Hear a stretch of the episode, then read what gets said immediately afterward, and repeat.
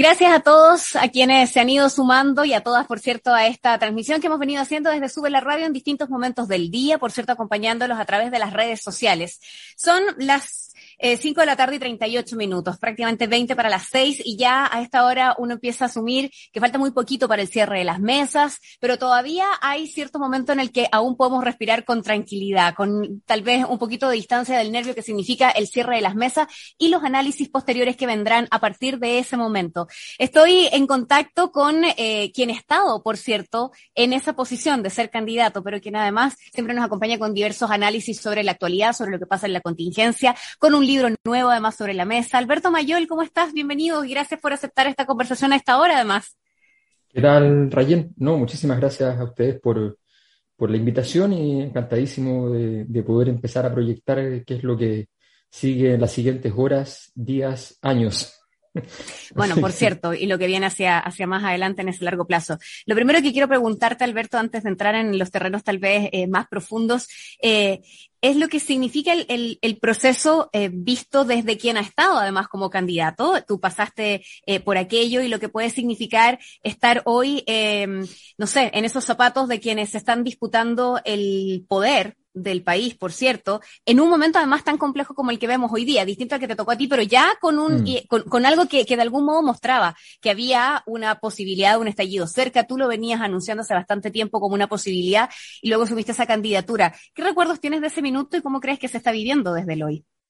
Mira, el, momento de las votaciones es muy complejo porque las candidaturas suponen que todos los días te levantas con eh, cada gesto una responsabilidad y de pronto de un día para otro te dicen ya, ya no va más, pero todavía no están los resultados. Entonces, claro. todo lo que haga ya da lo mismo, pero hay que esperar, esperar, esperar, esperar, esperar a saber cuál es la, la verdad última. Entonces, es bien, es bien complejo.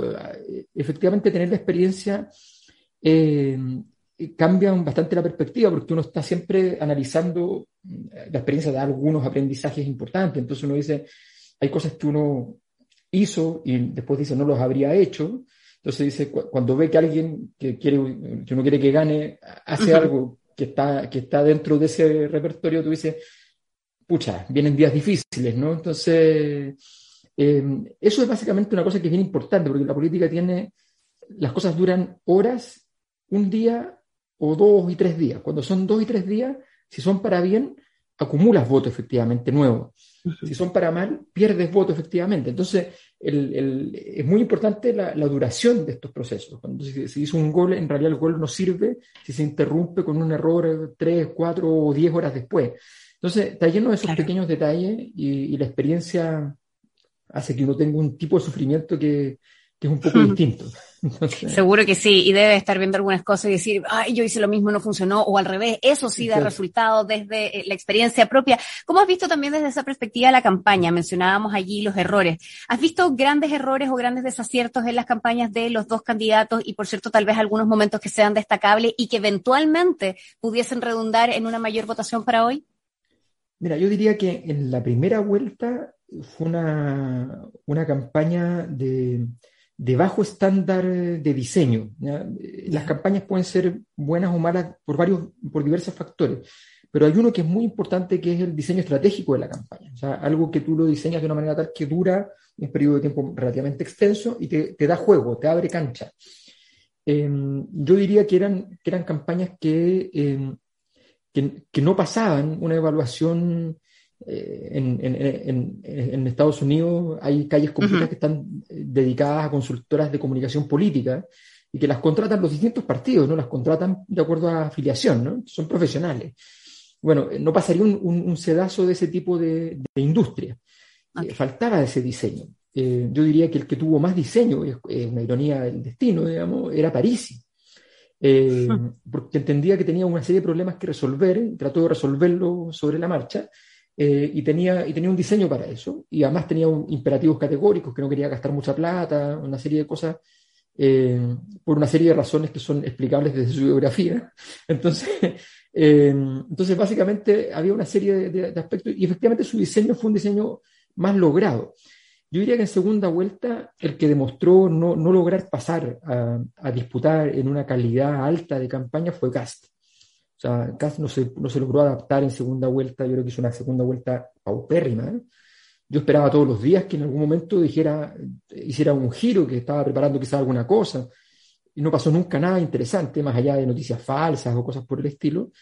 Eh, se quedó con, con, con, el lado oscuro nomás del, del, de la actuación electoral y no, no, fue capaz. Yo creo en ese sentido la, la, la playa de, de, nombres que el Frente Amplio tiene de, con novedad y con peso, el hecho de que al lado de un candidato presidencial tengas en realidad cuatro nombres presidenciables que te pueden aportar, o sea, tienes a Camila Vallejo, a Giorgio Jackson, tienes a Istia Siches, eh, tiene, tiene, tiene, después aparece Michelle Bachelet, o sea, te aparecen nombres, eso, esa, esa playa te ayuda mucho a, a organizar el, el mundo. Eh, y había energía, había energía que ayudó mucho a, a, avanzar. Por supuesto, esa energía puede ser también tener alguna dimensión disruptiva, entonces hay que tener mucho ojo, pero yo creo que al final, sumando errores, por ejemplo, el error de, del debate, que no fue en el debate, fue en el debate, ese error de Gabriel Boric es un error que pasa mucho, mucho, eh, que es que uno asume cuando termina el debate o un programa de televisión, uh -huh. que terminó. Y la verdad es que tú sales y comenzó otro partido, que son los periodistas esperando con un micrófono y que quieren hacerte preguntas. A partir de ahí, las preguntas que se generaron por el examen. Y tú vienes ahí mm. ya de bajada, ya, ya estás fuera, claro. está, no, no, estás en el nivel de concentración que estabas hace cinco minutos. Entonces, la probabilidad de que cometas errores es muy alta.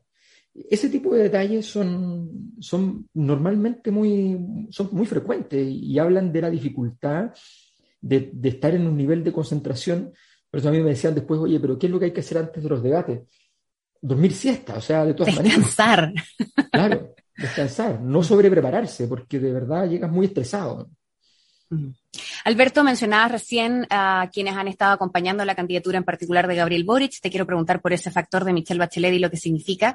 Eh, y por cierto, lo que ha significado el factor Sebastián Piñera dentro de este proceso de elecciones. ¿Cómo ves ambas figuras, eh, entendiendo en el fondo cuáles son, por cierto, sus lados más afines en términos políticos, cuáles son sus candidatos? Pero ¿cómo los ves a propósito de lo que significa la figura presidencial y de todo lo que generó eh, como ruido, además, en los medios y todo eso, la aparición de Michelle Bachelet?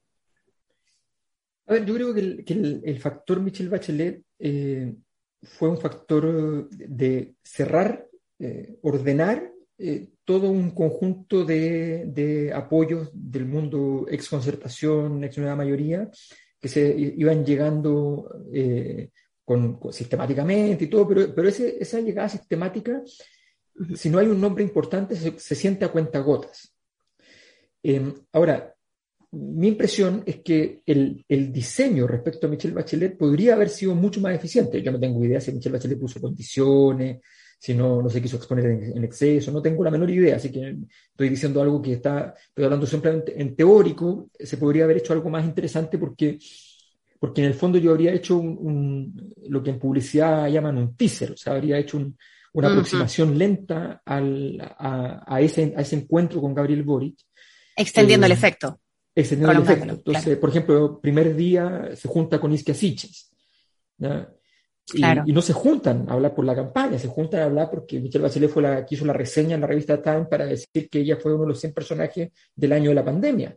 Por tanto, no tienes para qué ni siquiera decir no, no, no, pero todos entienden que sí y produce ya. Entonces, vas construyendo condiciones que, que producen el suspenso, la, la, gracia, y le quitas agenda además al otro. El otro no, no, tiene nada que hacer cuando están todos hablando de, sí, sí, que le va a dar un apoyo, sí, va a aparecer. Le, le faltó matinales además a, a, ese, a ese hito. Hmm. Le faltó matinal, que es una cosa, la llegada de Iscasiches se diseñó para que entrara en la hora del matinal, bien temprano, bien, antes de las 8. ¿Cómo han cambiado las cosas? Antes se hacía eso para el noticiero a las 9. Exactamente. A las 21 horas. Exactamente, pero, pero el, el, el nivel de, de, de, de, interés, de impacto, claro. de atención que hay en la mañana en la televisión es mucho mayor hoy día. Entonces, claro. bueno, todos esos diseños creo que pudieron haber sido mejores, pero de todas maneras, la, la llegada de Michelle Bachelet cierra un círculo muy importante para organiza los votos. Eh, yo veo los datos que nosotros hemos ido recopilando con la encuesta de la Cosa Nuestra y los datos de la, de la llegada de la concertación son uh -huh. muy elocuentes, o sea, no solamente en términos de votos, sino que es muy elocuente en términos de incorporarle a Gabriel Boric atributos que no tenía. Entonces, eso es súper interesante. Gabriel Boric fue, un, fue, fue un, un, nombre que logró incorporar dentro de su, de, su nombre un conjunto de atributos que originalmente no le eran propicios, a, a tal punto que hoy día mucha gente dice, me sigue sin gustar mucho el Frente Amplio, pero me cae cada vez mejor Boric. Claro. De ese mundo más conservadores, pero entonces logró ampliar eso gracias a que no hizo ningún desaguisado eh, enfrentando a don Francisco, gracias a que logró eh, establecer una candidatura mucho más de, sentido común, mucho más, más normal. En ese sentido hizo un, hizo un buen trabajo eh, y yo creo que en ese, en ese aspecto la llegada de Bachelet pero fundamentalmente lo más importante fue el cambio de eje que marcó Iscasicha. Si tú te fijas, todos los, todos los conceptos, desde el día que apareció Iscasicha en adelante, de la campaña de Gabriel Boric en segunda vuelta, todos los conceptos son una continuación del, discurso original de ella. El tema de la esperanza versus el miedo, el tema de eh, hablar de los hijos como el fundamento de las decisiones del presente, todo ese tipo de cosas están allí en esa, en esa carta, en el fondo probablemente no son figuras equivalentes en lo que representan eh, a la luz, digamos, de la historia, ¿no? Pero, ¿qué rol juega Sebastián Piñera para la candidatura de José Antonio Caz, crees tú? Lo que pasa es que Piñera, es políticamente una persona eh, confusa. Piñera eh, se apuesta a confundir para vencer. Y eso sirve cuando tú estás como impugnador tratando de entrar, tratando de ganar una elección y está el otro en el gobierno, pero no sirve cuando tú eres presidente de la República.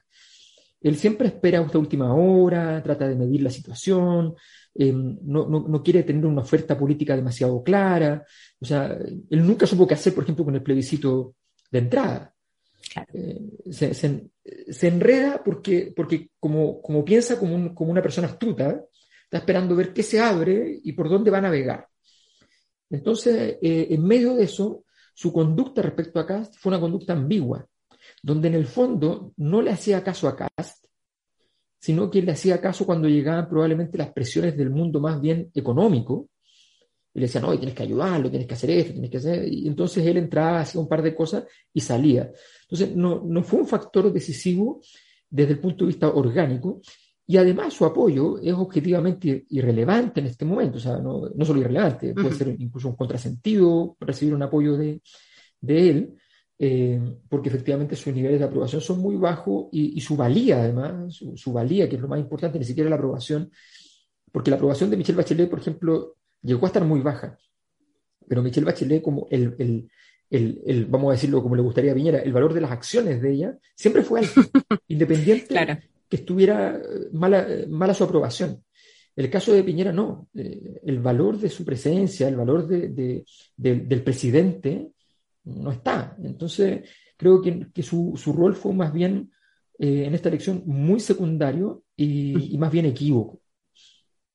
Alberto, hay un factor que hoy día ha estado, por cierto, como tendencia todo el día en, redes sociales, con esto de suelta en las micros, que es el transporte a propósito de lo que significa la movilización de votantes. ¿Crees que eso puede estar generando en las próximas horas, ya cuando empecemos a ver el tema del conteo de votos y tal, em, una diferencia tal vez en lo que se hubiese podido esperar, eh, no sé si de manera distinta, con un transporte funcionando distinto, porque siempre se anuncia que es transporte gratuito eh, y esto lo hemos vivido en otras oportunidades, sin embargo, la frecuencia de buses siempre es el gran talón de Aquiles y creo que en eso no es distinto a lo que ha ocurrido en otras oportunidades, pero sí esta vez se volvió más notorio.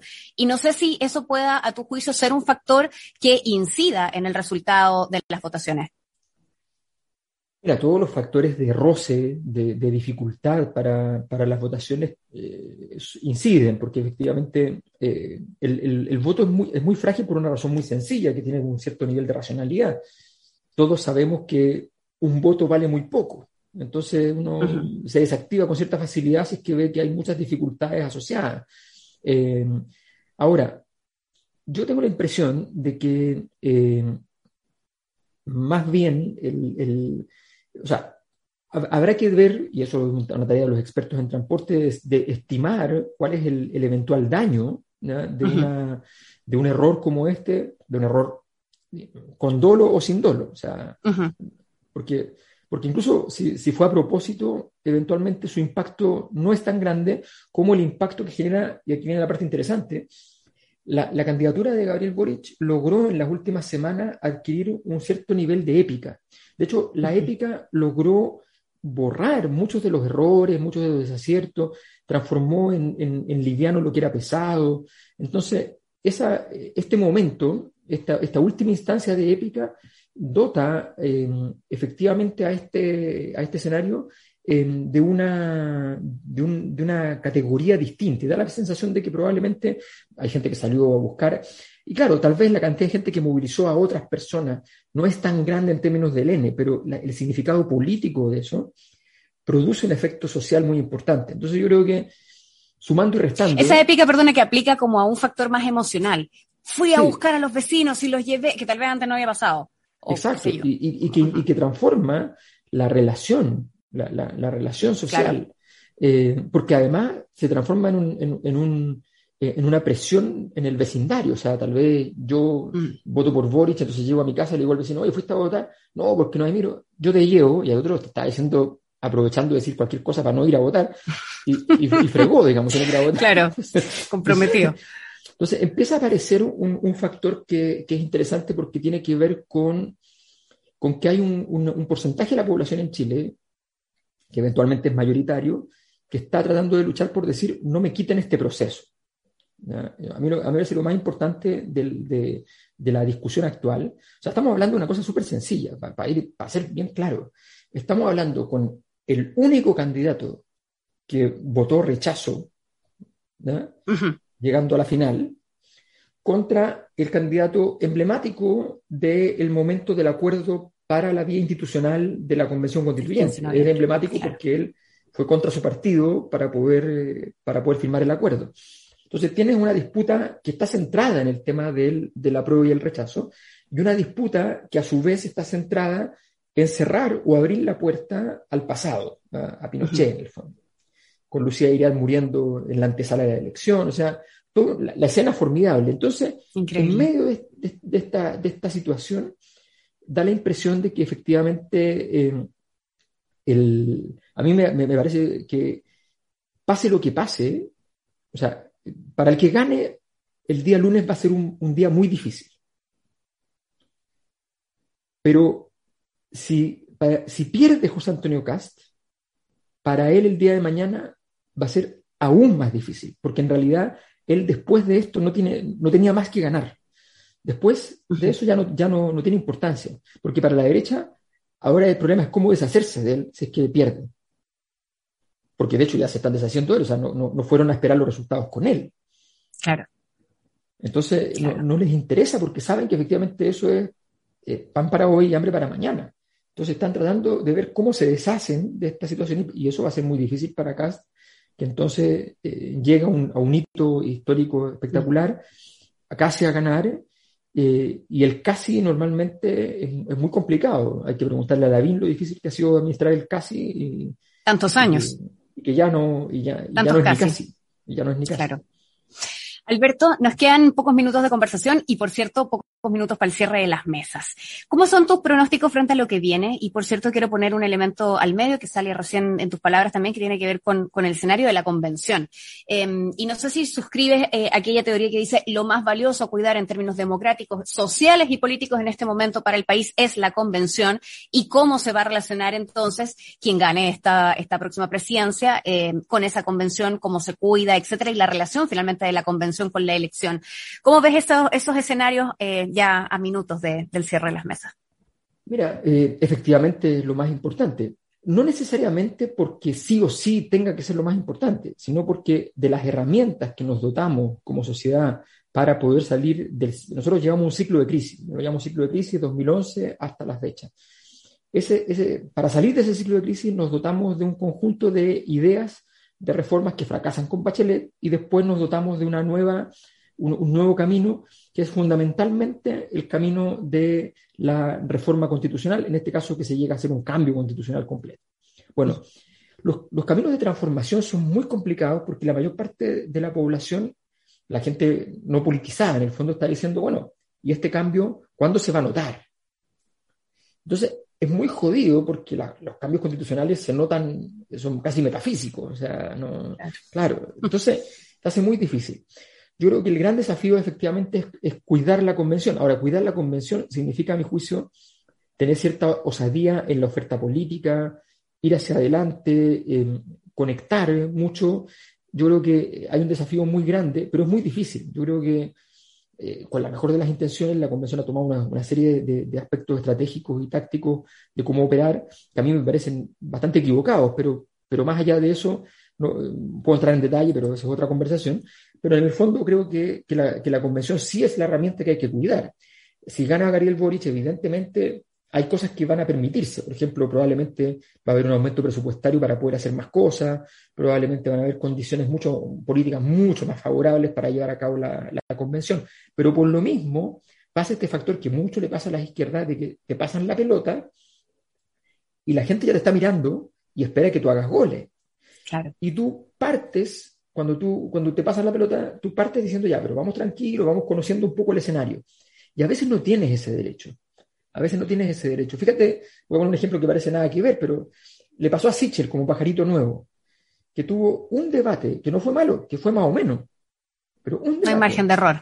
Y la derecha lo eliminó, porque si no perteneces al grupo de poder, te eliminan rápido. Entonces, cuando tú eres nuevo y llegas con la convención con pura gente nueva, distinta a lo habitual, con una, con una flora y fauna particular, tú tienes que demostrar rápidamente. Yo creo que la convención es el gran desafío que nos queda. Ojalá, ojo, ojalá armar nuevas herramientas políticas que permitan dejar que la convención no tenga que hacer cumplir los cinco, seis o siete desafíos que vienen para el Chile del futuro, sino que cumpla dos o tres y que haya otras herramientas que se, que se, se, forjen para construir un modelo económico nuevo, para establecer los derechos sociales de una manera que sea articulada en términos de políticas públicas. O sea, creo que hay mucho que hacer y un gobierno de, de, de quienes quieren transformar sería interesante. Si gana Cast, lo que va a pasar es que esto se va a letargar, no, no se va a suspender, porque esto no se suspende, porque es imposible que se suspenda, se va a letargar un tiempo más y va a haber mucha, mucha, muchísimo más desorden, por supuesto.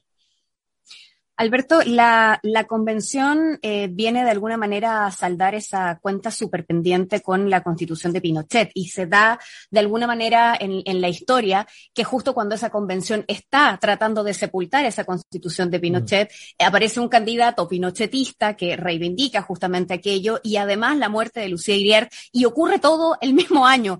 Mm. Eh, ¿Cuál es tu lectura frente a lo que significa la muerte en particular de Lucía Iriart y lo que puede significar como el signo de muerte al Pinochet? Pinochetismo o no, si es que eso también se vincula eventualmente con las votaciones. Bueno, la, muerte de Lucía Iriart tiene, no, tiene un significado de época, para decir bien, bien exacto, lo tiene solo en la medida en que está unido a, la candidatura de Cast. O sea, en la medida es el momento. a pocos días, donde por primera vez, después de la, de la dictadura, por primera vez un candidato que votó que sí, que votó que sí, sin, sin remilgos, que hoy día todavía no tiene remilgos, no es como la DIN que se fue dando eh, auténticamente o inauténticamente, pero se fue dando vuelta a la chaqueta en ese sentido respecto al, pinochetismo. Hasta el bacheletismo aliancismo. Claro, exacto. Entonces, En, cambio, en cambio, efectivamente, aquí hay un, hay un candidato que sigue reivindicando a, Pinochet. Eh, y que ahora en segunda vuelta, bueno, morigeró sus dichos, pero, pero sigue siendo un pinochetista. Mm. Bueno, en medio de eso, eh, efectivamente creo que tiene un significado desde el punto de vista de, yo lo digo así siempre esto, mira, cuando uno va a una fiesta, a una cena, cualquier cosa social, uno llega, no sé, a las 8, 9, 10 de la noche y, la, y empieza la conversación. Todos sabemos que la fiesta se terminó cuando pasaba, pueden ser dos horas, pueden ser tres, o pueden ser cuatro o cinco, cuando alguien, de manera natural, vuelve al tema inicial. Ah. Cuando volvemos al tema inicial, claro, sabemos que todos automáticamente, sin necesidad de analizarlo, empezamos a recoger nuestras cosas, vamos buscando los abrigos, Increíble. Y, empezamos a irnos. Nos falta el desubicado que se queda mucho rato, pero, pero eso es ya más anormal. Entonces, esto es lo mismo, la sociedad siempre funciona así. Em, por ejemplo, pasa mucho que, que las bravatas de grupos más radicalizados eh, se incrementan al final cuando están a punto de caer. Por ejemplo, típica cuestión de la violencia en los estadios. Entonces tú haces una serie de acciones bien hechas, están completamente acorralados los personajes, hacen una bravata muy fuerte, muy violenta, y a veces las políticas públicas retroceden en ese instante, y entonces arruinan todo lo que hicieron. Si se quedan quietos y esperan, funciona porque es, la despedida, es el canto del cisne. Bueno, esto yo creo que es el canto del cisne de la derecha pinochetista, creo que, creo que eh, Sebastián Piñera, entre todas las cosas que enterró en su gobierno, que son cosas de la derecha, enterró, eh, entre otras cosas, a la derecha pinochetista ahora de verdad, en su, primer gobierno lo hizo verbalmente, políticamente, pero, pero ahora de verdad lo enterró, lo enterró por sus errores, no por sus aciertos. Eh, y en ese, en ese entierro, eh, José Antonio Cast es, como pasa muchas veces en la historia, una excentricidad que logró navegar estas aguas hasta un lugar muy extraño eh, y logró llegar a donde prácticamente era imposible que llegase. Alberto, eh, se nos acaba el tiempo en esta conversación. Eh, estamos además justo ya con, la, con las mesas cerrando y probablemente a puertas de empezar a recibir los primeros eh, conteos y todo aquello. ¿Hay algo como tal vez alguna reflexión central con la que te gustaría que nos quedáramos entendiendo el día que estamos viviendo? Un interregno, estamos metidos en la mitad de dos épocas y eso siempre es, muy complicado. Hay una cita de un filósofo ruso que decía que esos momentos intersticiales son como una, decía una figura, es como una viuda embarazada. Una viuda embarazada, la palabra viuda tiene relación etimológica con la palabra hueco, vacío. Entonces, eh, es, un, es algo que está vacío y está preñado al mismo tiempo. Yo creo que estamos efectivamente en un momento que nos cuesta entender si estamos con todo o estamos con nada. Vamos a seguir así un rato, va a ser difícil, pero siempre, siempre es valioso eh, el cambio en las sociedades. Si no, si no, no habríamos llegado a donde llegamos. Como eso que dicen que el problema deja de ser problema cuando ya no, no lo notamos más sencillamente, cuando ya deja de ser un tema. Gracias, Alberto, por estar junto a nosotros en esta conversación. Seguro vas a estar ahí también siguiendo los próximos resultados, así que estaremos atentos y nos queda pendiente una conversación sobre Piñera Porno que vamos a tener sin duda en su la radio. ¿Te parece? Vale, muchas gracias, Ryan. Esté muy bien. Gracias a ti. Un abrazo. chao, chao.